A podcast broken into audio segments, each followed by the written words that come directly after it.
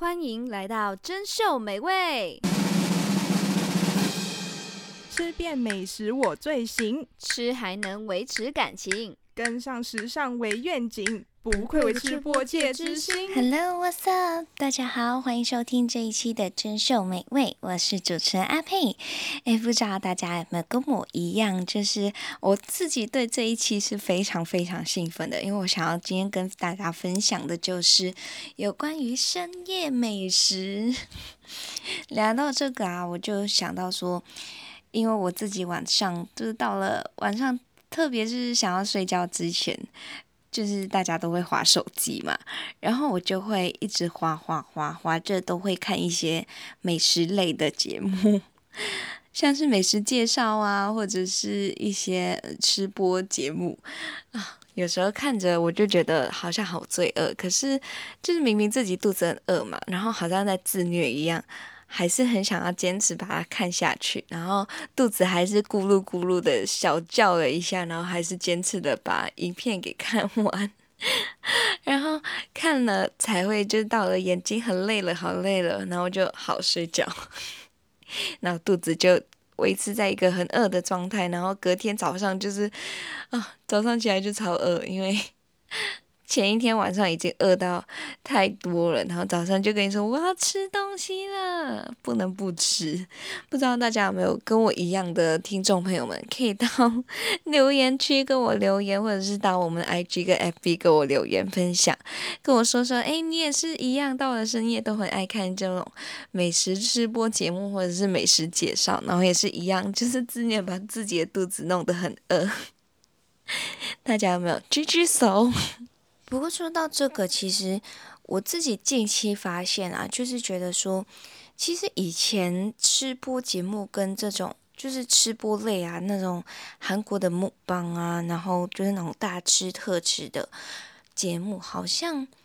比较少了。不知道大家有没有觉得呢？就是还是我自己，呃，可能没有继续的追踪下去，所以觉得它变少了。但我觉得最近关注度好像。呃，没有，不太多在这种吃播类节目。然后前阵子很流行的 A A S M R，对 A S M R 这种沉浸式的吃播，也是好像，现在来说是比较少看到人家在转发或者是呃就是在观看的感觉，现在已经慢慢的减少这一种，因为现在可能已经偏向了。呃，抖音上面的各种奇怪影片或搞笑影片，然后反而就是这种吃播好像被嗯没有这么多人再继续的观看下去或关注下去。我自己本身是这样，就是好像有其他的影片代替了我去观看这种吃播类的。节目，或者是呃，我自己本身是没有办法接受 ASMR，就是也没有到没有办法接受，就是觉得，嗯、比起其他的吃播啊，或者是美食介绍啊，我会选择其他的啦，就不会选择有 ASMR 的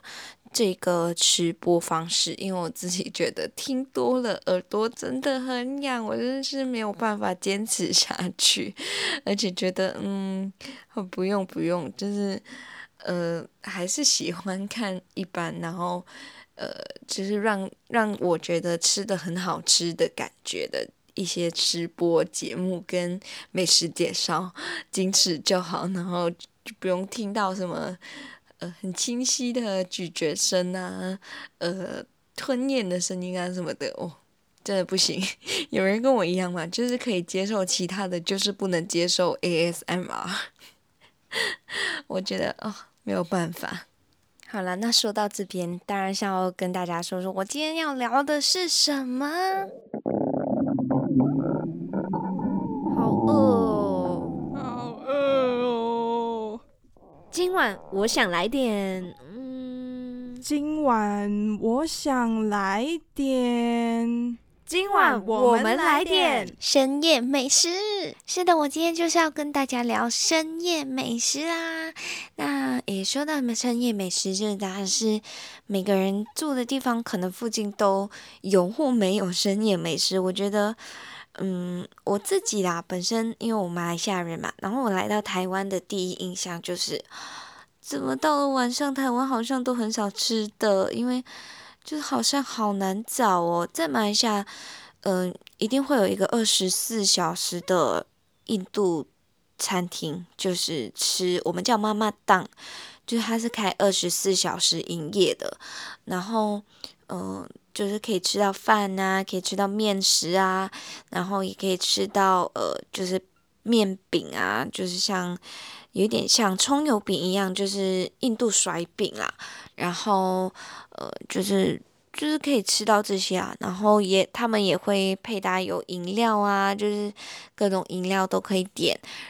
所以。嗯，在马来马来西亚好像到了深夜，如果你肚子很饿，然后又不会煮东西的话，就是还蛮好解决的。因为不管怎么样，都会有这个印度的餐厅可以让你去二十四小时，就是深夜可以自己自己到那边去，呃，就是内用吃这样子。可是来到台湾，我就觉得，嗯。怎么到了半夜我都不知道吃什么？就是很多店家都不会营业到这么晚，或者是二十四二十四小时的营业店家，可能就是呃认知里啊。好，我的认知里就是 麦当劳，就是麦当劳。可是我不可能每一次都吃麦当劳吧？所以呃，有什么深夜美食吗？二十四小时的店家，欢迎大家到 IG 的 FB 推荐给呃，就是其他的听众朋友们。那如果你正在收听，也知道诶哪里有二十四小时的美食店家的话，欢迎告诉我，也跟就是各个呃听众朋友们分享。那我自己呃刚巧住的地方就是在这个。嗯，新北市的中和区这边，圆山路这一边，那这一附近呢，就是刚好有一条街，就是它是真的很多摊贩，他们是营业到早上再呃收收摊这样子，就是有点像夜市的概念吧。可是就是呃，就是深夜继续卖这样子，就是还有呃有米粉汤啊，有羹面啊，然后也有嗯。我记得还有卖呃咸酥鸡啊，一定会有的。然后，呃，就还有麻辣烫啊、卤味啊等等的。那刚巧这边都是，就是他们从晚上开始营业，然后直接营业到凌晨。当然我不知道他们营业到凌晨几点啊，但我知道一两点的时候他们都还是有营业的。所以这一点我觉得对，可能深夜想要吃东西的时候。诶，还蛮方便的。刚巧我家里外面就有这些摊贩，可以就是直接购买来吃。嗯，但是你说外面的餐厅啊什么的，我自己好像还还不太有接触到，就是二十四小时的一些餐厅。那当然希望大家可以推荐啊，就是互相推荐给大家这样子。嗯，大家喜欢深夜都吃些什么呢？我自己是可能呃喜欢吃一点，嗯，就是不是。不是吃面或饭类的，就是想要吃一点像点心类或者是炸物类的，就是嗯、小样吧，小样的小样的，就是像是可能咸酥鸡，我觉得真的是很适合成为宵夜，但是罪恶感满满。然后卤味我觉得也 OK，可是嗯，我自己觉得偏向喜欢炸物多一点。然后呃，我自己在马来西亚。到了深夜，我是非常喜欢吃印度甩饼的，因为它就是有一种嗯煎炸类的那一那一区块，对，油炸类的那一个区块，我就觉得嗯深夜很适合吃这一种，感觉有一点像点心，有一点像。嗯，又又有一点饱足感，然后又不用太饱，不用太饱到于像饭类啊、面类啊等等的，所以我就觉得，诶，这些都刚刚好，然后很适合成为宵夜的，就是食物。那说到刚刚我一开始说到的，就是吃播节目什么的，不知道大家之前有没有关注过一个新闻或者是一个报道类的，就是说到呃有一个吃播的。节目，然后他的主持人就是一个女生，然后她是就是在他们仪式啦，仪式就是他在影片中发出了求救的信号，就是有 SOS 这个字眼的信号。然后，嗯、就是当地的警方也有根据，就是叫他们去了解啊什么的，就是发现说，因为他做这个吃播节目啊，又把牙齿给吃坏啊，就是咬那种螃蟹壳啊，完全就是用牙齿什么的，然后那个。直接当场掉牙，然后把那个牙齿就这样拿出来，然后继续的正常的这样子吃下去，然后就整个整个节目会很，你看着你就觉得很像很辛苦，然后可是他还是继续的吃。之前就是有人疑似说，诶，他好像有发出求救信号，然后想要跟观众朋友们一起求救啊，然后呃解救他啊等等的，然后最后也有联络上，也有。就是有观众朋友们帮忙报警，然后联络上警方，然后调查这一件事情。甚至当时候还有说到说，诶，前就是好几年前有一位女士，就是刚好也是失踪了，然后就莫名其妙的失踪，然后就在讲说，诶，她会不会是她？然后嘴巴的形状感觉跟这个吃播主的形状很相似，就是看起来好像很一样。然后重点是，就是吃播主她身上。有带着伤口，像是嘴角有一个伤疤，然后跟手臂上、手肘上有一个伤疤，然后就很多人怀疑说，哎，他是不是被挟持着拍这部影片啊什么的？然后又觉得，哎，影片中好像就是有一个男生低谷着声音说，I will kill you, eat faster，这样子，就是跟他说，哎，我会把你杀了，你就赶快吃这样子。嗯，可是到最后，经警方。就是查验了之后，是发现到说，诶，其实他们跟那个失踪女生是不是同一个人？然后，并且其实这个直播主，因为很就是仔细看来说，诶，他之前掉牙齿，你正常掉牙齿会有血流的痕迹，但其实那个牙齿上并没有血流的痕迹，所以，嗯，很像就是为了炒作而做了这些事情，但其实根本就没有这种事情，就是。想要吸引更多的观众去关注这件这个 YouTube 就关注他的直播的节目，然后到最后其实什么都不是。可是我发现，就如果你做这种事情炒作的话，其实到了这个你你闹了这么大的一个风波，其实到最后就是你流量除了当时会爆红之外，你之后就会大跌，因为大家都发现是假的，所以。诶，不知道大家有没有关注过这起案件？就是，呃，这个 YouTube 之前那个频道叫做 K Yap，不知道大家有没有听说过这个故事呢？我觉得还蛮吃惊的啦。就是，嗯，就是为了点阅率，真的有必要做成这样吗？就是你还有热心的观众朋友们想要帮他报警之类的，就是，可是到最后其实。一切都是闹剧，这是我之前觉得还蛮夸张的一个故事，对，一个一个哇，可以出现在生活中的一个故事。好，那我们回到深夜美食好了，就说回结束这一场闹剧之后，就说说这真实的深夜美食。那在台湾，大家有吃过什么呢？我自己是嗯、很少吃到台湾的深夜美食啦，就是。可能真的开二十四小时，或者是开整个凌晨的一些店家，自己是还蛮少尝试过的。但我自己吃过的，可能就是在呃台北一零一附近的一些店家，呃，想想必大家应该有猜到为什么我会在那边吃的吧？就是可能去了夜店之后，然后结束跟朋友一起去吃过的一个食物，但我自己。本身没有到很爱，因为我自己本身不爱吃凉面。那大家知道凉面的店家是什么吗？我觉得这一家应该还蛮多人知道的，因为我那一天去的时候啊，呃，就可能两三年前了吧，对，就是我那一年去的时候，就是嗯，很多人呢，真的很多人，就是还蛮让我意外的，因为我想说这个时间点怎么还这么多人去吃？重点是还是真的有人特地乘车到那边，就是特地开车到那边去买刘妈妈的凉面吃。诶，想必应该是诶，对本地人来说是非常好吃的一家凉面，但我可能不太会欣赏。那一次是我第一次吃凉面，然后。嗯、我自己本身不太能接受这种，嗯，咸甜组合嘛，不知道，就是因为里面吃到一种呃花生味啊，然后呃再配搭配酱油，我自己本身是没有不太能接受这个味道，所以就觉得诶，没有没不太那么爱吃这个凉面，对，然后我自己本身也不太喜欢吃。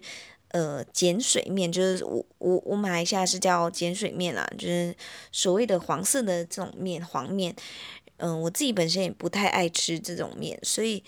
整体来说就变成是我不太喜欢的一个食物。好，那接下来我就要说说我第二个吃过在台湾的，就是深夜美食，那就是呃，可能很多夜冲者们都知道的一家店，就是位于在呃石门区的一家店，就是余家肉粽。我相信大家应该很多人很多人都吃过他家的肉粽，我自己觉得还蛮不错的是，可能我因为。只有呃端午节才会吃到肉粽的关系。那如果今天哦很想吃肉粽，可是今天又不是端午节，然后已经过了很久远的端午节，然后还是很想吃肉粽，然后就可以到这一边去购买。虽然可能有点远，或者是有点不方便去，但可能就是冲冲夜景，然后去呃就是。放松一下，然后可以到那边去购买。然后我自己觉得，诶，它真的它的肉粽很好吃，就还蛮香的。而且它有很多肉粽可以选择，就是嗯、有各种肉各各种类型的肉粽，所以诶，还觉得诶不错不错，就是呃，就是不是端午节我也可以买到肉粽，然后还可以吃到还不错的还不错吃的这个肉粽，还很香的一个肉粽。大家有机会的话，可以到那个余家肉粽去买来尝试看看哦。它是二十四小时的，但呃，可能营不营业呢？可能跟 Google 上面有点呃，就是出入，就是还是要看店家自己本身的一个呃营业时间。因为我在 Google 评论上面看到说，诶，其实应该是有营业的，但他去到的时候是写了没营业，所以诶，说不定就是可能大家可以打电话确认看看，对。那说到刚刚我说一开始我去了一零一嘛，那在一零一附近呢是少不了尝试一个东西，就是一兰拉面。我觉得是很好的一个体验，就是我觉得总是要吃一次的一兰拉面才觉得，诶，呃，你去到那边有体验过东西吧？对，那一兰拉面它自己本身也是一个二十四小时的一个营业的店家。那呃，一兰拉面我觉得好，就是可能晚上，嗯、宵夜的时候你想要喝一碗热乎乎的汤，那我觉得一兰拉面是一个不错的选择。然后再加上就是，诶，我觉得还不错啊。我我发现它的评价很两极化，就是有的人觉得很普通，然后觉得不好吃，呃，有的人就觉得诶很好吃啊，很特别什么的，然后汤汤头很香啊什么的。我觉得他评论还蛮两极化的，但我觉得他整体来说，我觉得是 OK 的，因为他，呃，整个调味上面你是可以自己在菜单上面备注的。当然，我觉得价格是真的偏高了。那他打的就是他的牌子，就是好像有一点像，嗯、买名牌的概念，所以，嗯，价格高，我觉得，嗯，就是可以理解啦，嗯。还有最后一个就是我自己偏爱的食物，那就是火锅。我是一个三百六十五天，就是每一周都要吃一次火锅的人，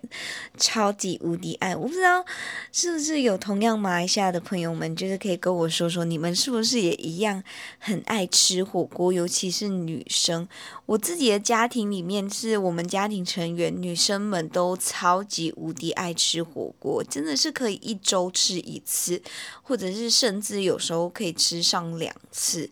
那呃，在台湾可能火锅店可以开到深夜的，可能大家众所周知的就是海底捞。我觉得海底捞，呃，不管在哪里，就是它开到深夜是一个非常棒的东西。就是啊，如果今天很想要吃火锅，然后，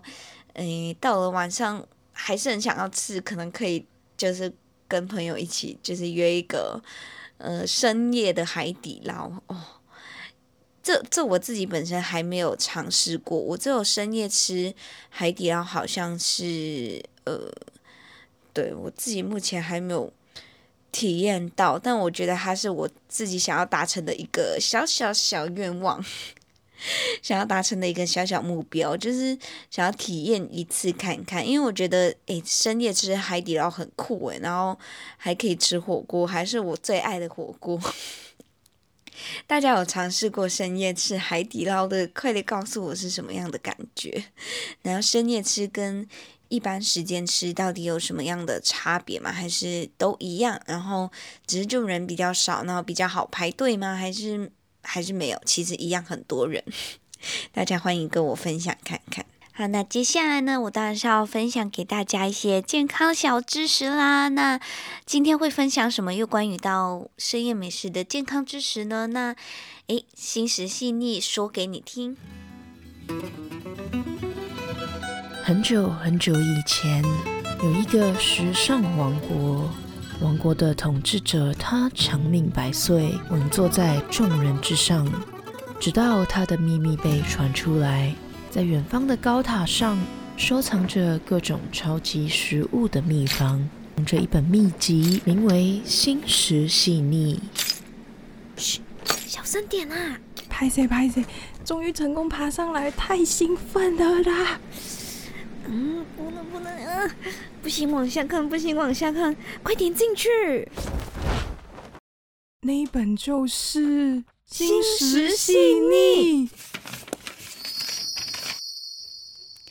好，那今天呢，阿佩想要跟大家分享的就是啊，有关于到哎，到底吃宵夜是好还是不好？是不是真的都不好？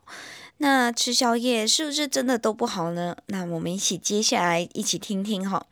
那首先呢，就是为什么不好？那就是一，应该大家都知道，就是。吃宵夜多多少少对身体一定是有很大的负担。为什么这么说？因为新陈代谢这种东西都是在我们清醒的时间，也就是早晨啊，就是还在清醒的时间上面进食的话，新陈就是整个代谢，新陈代谢会是最好的一个时机，然后也会比较的快速，然后可以把你吃进肚子的东西赶快就是做一个消化跟。呃，分解掉，然后去代谢掉。好，但如果你今天是半夜吃的话，那你整个生理时钟除了会被你吃宵夜的习惯打乱了你生理时钟之外啊，那晚上的代谢本来就是会偏比较慢，那也就代表说。如果你今天吃的是高质量的东西，那整个脂肪就会停留在你的血液，停留的时间会比较长，因为它新陈代谢慢嘛，所以它就会带来对你的心脏啊、肾脏啊等等的器官一些，呃，就是带来负面的影响，就是你可能一时之间你察觉不到，可是如果你长期这么做，你的心血管可能就是会不太的好，就是可能会被油脂包覆的很多。对，那呃，除了这个还有什么呢？就是它除了是诶消化不良之外，就是因为你半夜进食，让食物不太好消化，那最后它很可能会导致一些胃部的疾病，因为你可能一次过要一直分泌这个胃酸的东西，然后过多，然后就造成胃部可能承受不太。能就是不太能承受，那除此之外就一定是体重增加啦。那因为你晚上的新陈代谢变慢，然后你没有办法把所有东西代谢掉，也就代表说你的脂肪会一直的在增加。那接下来就是不利于睡眠。为什么这么说？因为晚睡的人通常都是睡得很晚，就是早上你会睡得很晚，那这就是导致你的睡眠周期会受到了一定的干扰。你会导致你整个就是体质会变得比较不太好，那接下来就是会影响你心理上的健康，就是如果你没有一个很好的睡眠，其实你的情绪很容易达到一个烦躁啊、情绪低落啊、焦虑啊、忧郁等等，这种东西都是诶很很容易发生的，所以大家都要去多多留意自己啊，就是不要让自己太过时常在深夜就还不睡觉，然后又吃宵夜，然后导致有时候你吃了宵夜，你会呃罪恶感慢慢想说，好我就。再多一下再睡觉，因为你要想办法给它再代谢多一点点。是，可是这样子的话，就是会造成你整个生理上的负担会变得更高。好，那如果你晚上真的饿了，该怎么办呢？那就是少摄取这种比较高纤维的点心，也避免。高糖啊、高脂肪的食物，那就是减少身体上的负担。建议的话，可以去喝个热牛奶啊，就是热牛奶其实是有帮助于睡眠的，所以可能你可以喝个热牛奶，而且牛奶是有饱足感的，所以大家可以试一下，改一下这个吃宵夜。好，可能你说不可能都不吃吧？那我觉得，如果你真的想要吃的话，可以偶尔来一次，可是就不要很时常的这么做。对，好，那今天的节目呢，就差不多到这边啦。那最后我就送上这一首由董事长乐团 feat. 王梦玲一起演唱的这一首《拼宵夜》。那这一首原唱呢，它本身是木吉他合唱团，呃。就是原唱版本是他们的，那呃，就是送上这一首《拼宵夜》之外呢，也谢谢大家收听今天的珍馐美味，我是主持人阿佩，大家下期再见喽，拜拜。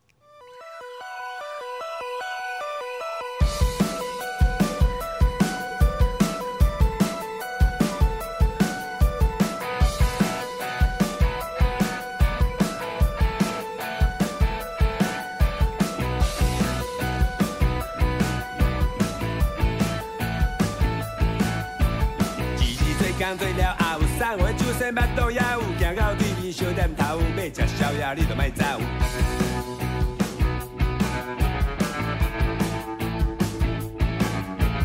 一盘炒粒肉，两三罐海头，大家来拼酒，醉的是瘾头。